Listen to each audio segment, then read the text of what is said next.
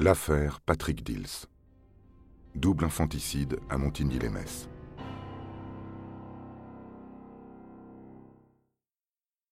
En 1993, alors que Holm raconte ses petites histoires au gendarme Abgral, la gendarmerie crée une cellule spéciale à Rony-sous-Bois, au pôle judiciaire de la gendarmerie nationale. Elle est chargée de recouper les récits du tueur avec des meurtres ayant effectivement eu lieu et non résolus. C'est un travail titanesque, car Francis Holm était un vagabond constamment sur les routes. Après un premier tri, les gendarmes examinent 225 crimes qui pourraient être attribués à Francis Holm.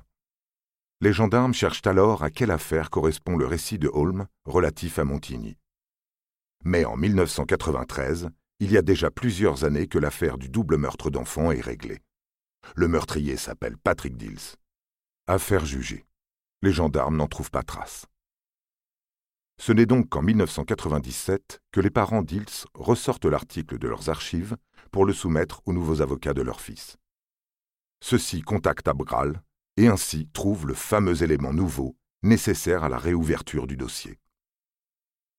Ce n'est que deux ans plus tard, en juin 1999, que la Cour de cassation rend son avis. La présence de Francis Holm, tueur en série multirécidiviste sur les lieux du double crime, est un élément nouveau dont la cour d'assises de Metz ne disposait pas au moment du procès de Patrick Dils. Mais elle n'a pas été prouvée. La cour ordonne donc un supplément d'information. Dils reste en prison, mais la porte de sa cellule semble s'entr'ouvrir. Ce supplément d'information pourrait passer par l'analyse ADN du sang laissé sur les pierres. Malheureusement, les scellés de l'affaire Dils, qui contenaient notamment les pierres, ont été légalement détruits en 1995. Les avocats de Patrick Dills se procurent des rapports psychologiques concernant Holm, ainsi que les comptes rendus sur les meurtres dont il a été reconnu coupable. Il s'avère que c'est un homme instable et très violent. Ses crimes sont toujours impulsifs, sans aucune préparation. Il tue sauvagement, avec ce qui lui tombe sous la main. Un extincteur, par exemple, ou même à coups de pied. Francis Holm est transféré à Nancy et interrogé par la police au sujet du double meurtre de Montigny. Il raconte qu'en ce dimanche 28 septembre 1986, il part en fin d'après-midi faire une promenade à vélo. Alors qu'il passe sous la voie de chemin de fer, deux petits garçons se moquent de lui et lui lancent des pierres. Il s'arrête, descend de vélo et monte le talus à la poursuite des enfants. Mais ils ont disparu. Il repart donc retrouver son ami et boire des bières. Le soir venu, il refait le trajet dans l'autre sens. Si les gamins sont toujours là, gare à eux. Mais, affirme-t-il, quand il repasse près du talus, la police est sur les lieux. Lors d'une autre audition, il affirme qu'il est monté sur le talus au cours du trajet de retour, qu'il a vu les corps des deux enfants morts, dont un avec le pantalon baissé. Il a vu le meurtrier aussi, un jeune homme. Il dessine très précisément les lieux.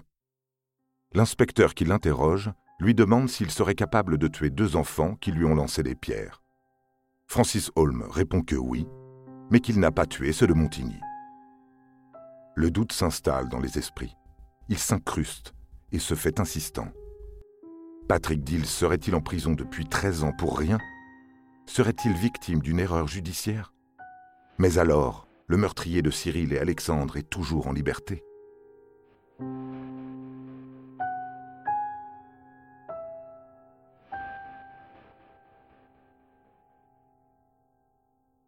Profitant de l'agitation médiatique qui reprend autour de son client, Maître Florent décide de convoquer la presse au pied du talus.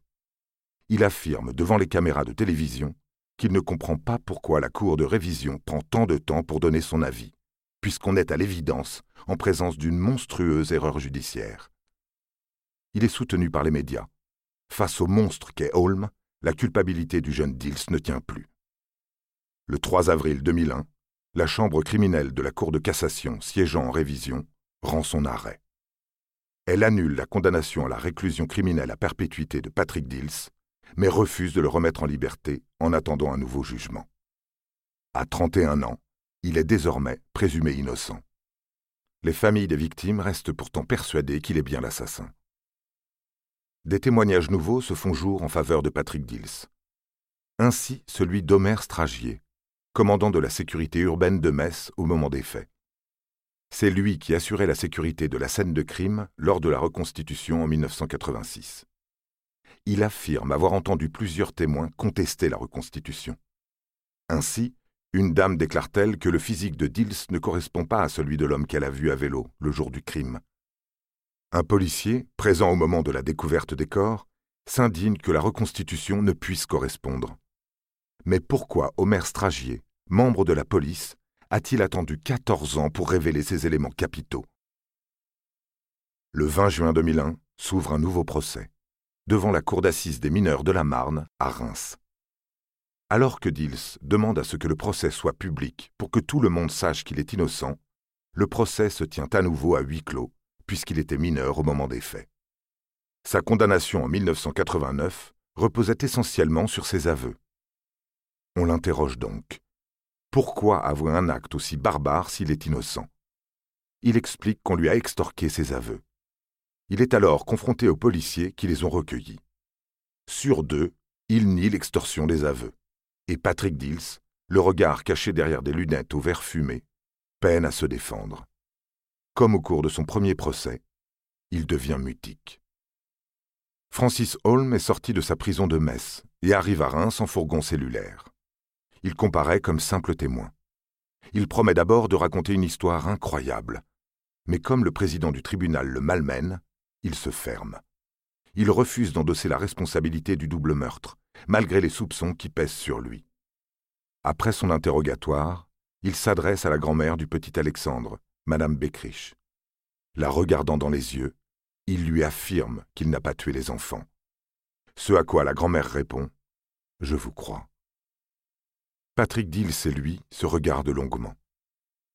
Holmes souhaite même bonne chance à Patrick avant de sortir. L'avocat général, à l'issue du procès, estime que Dils n'est pas le coupable. Selon lui, il n'a pas eu le temps de commettre le double meurtre. Il demande l'acquittement. L'AFP rédige la dépêche, qu'elle enverra dès le verdict prononcé. Chronique d'un acquittement annoncé. Mais les délibérations durent longtemps trop longtemps pour une décision aussi évidente.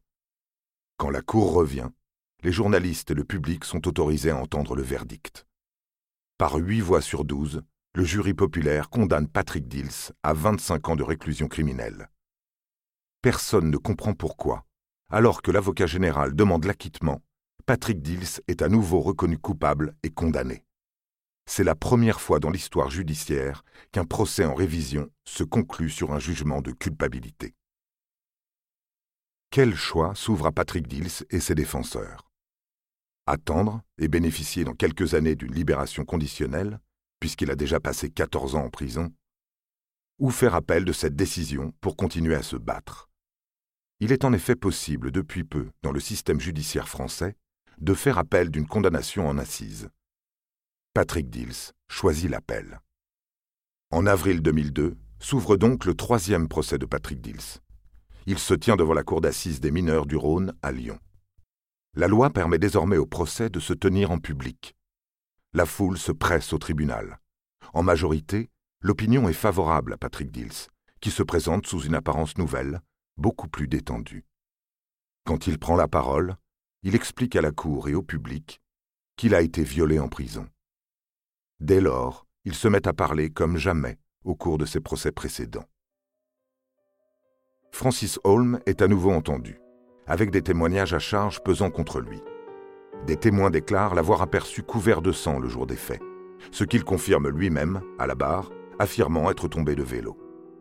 Mais il nie toujours avoir tué les enfants. Puis, c'est au tour de la cellule scientifique de la gendarmerie de témoigner. Elle démontre que matériellement, il est impossible que Patrick Dils ait tué les enfants. Pour eux, les deux petits garçons étaient morts à 17h et Patrick Dils est rentré chez lui à 18h45.